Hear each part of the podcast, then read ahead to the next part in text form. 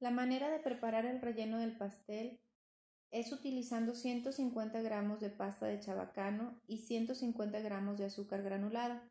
La manera de hacerse es colocando los chabacanos al fuego con muy poca agua, se dejan hervir y se ponen en un sedazo o tamiz. Si no se tiene, se puede usar una vulgar coladera.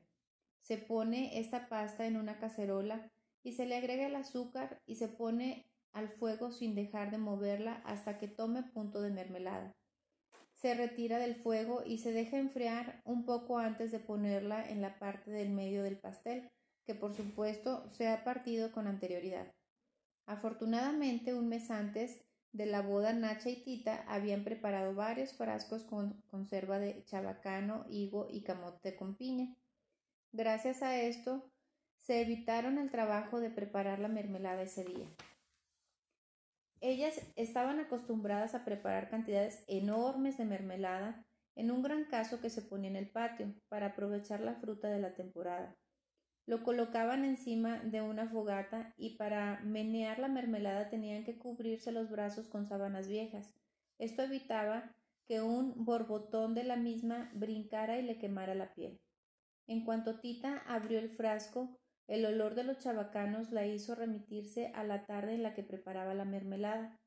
Tita venía del huerto cargando la fruta sobre la falta, pues había olvidado la canasta.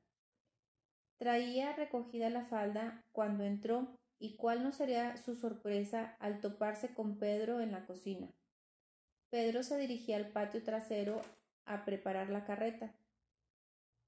Tenía que ir al pueblo a entregar unas invitaciones y como el caballerango no se había presentado ese día en el rancho, él mismo tenía que encargarse de esa labor. En cuanto Nacha lo vio entrar en la cocina, salió casi corriendo, pretextando ir por el pasote para los frijoles.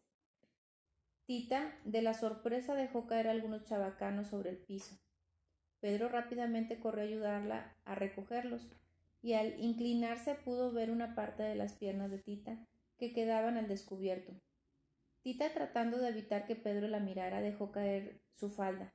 Al hacerlo, el resto de los chabacanos rodaron por la cabeza de Pedro. Perdóneme, Pedro, ¿Lo lastimé? No tanto como yo la he lastimado. Déjeme decirle que mi propósito no le permito ninguna explicación. Es necesario que me permita dirigirle unas palabras. Una vez lo hice y resultaron una mentira. No quiero escucharlo más. Y diciendo esto, Tita salió rápidamente de la cocina por la otra puerta hacia la sala, donde Chencha y Gertrudis bordaban la sábana nupcial. Era una sábana de seda blanca a la que le estaba haciendo un delicado bordado en el centro. Ese orificio estaba destinado a mostrar únicamente las partes nobles de la novia en los momentos de intimidad del matrimonio. Realmente habían tenido suerte en haber podido conseguir seda francesa en esa época de inestabilidad política. La revolución no permitía que uno viajara de una manera segura por el país. Así que, de no haber sido por un chino que se dedicaba al contrabando, no le hubiera sido posible conseguir la tela, pues mamá Elena no había permitido que ninguna de sus hijas se arriesgara yendo a la capital a comprar lo necesario para el vestido y el ajuar de Rosaura.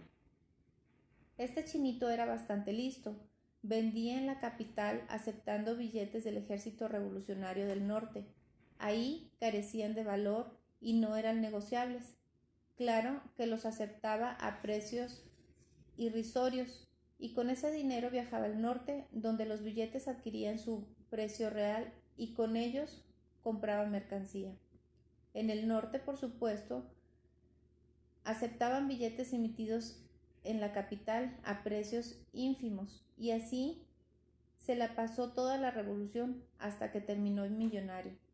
Pero lo importante era que gracias a él Rosaura pudo gozar de las telas más finas y exquisitas para su boda. Tita quedó como hipnotizada observando la blancura de la sábana. Solo fueron algunos segundos, pero lo suficientes como para causarle una especie de ceguera. Donde quiera que fijara su vista solo distinguía el color blanco. A Rosaura, que se encontraba escribiendo a mano unas invitaciones, le pareció como una níveo fantasma. Disimuló tan bien lo que pasaba que nadie lo notó. No quería provocar otro regaño de mamá Elena. Así que cuando los lobos llegaron a entregar su regalo de bodas, procuró agudizar sus sentidos para descubrir a quién estaban saludando, pues para ella era como un espectáculo de sombras chinas cubiertos con una sábana blanca. Afortunadamente la voz chillante de Paquita le dio la clave y los pudo saludar sin mayor problema. Más tarde, cuando los acompañó a la entrada del rancho, notó que hasta la noche se mostraba ante ella como nunca la había visto, reluciente de albor. Le dio miedo que le fuera a pasar lo mismo en esos momentos, cuando por más que trataba de concentrarse en la elaboración del fondant para cubrir el pastel no podía. La atemorizaba la blancura del azúcar granulada.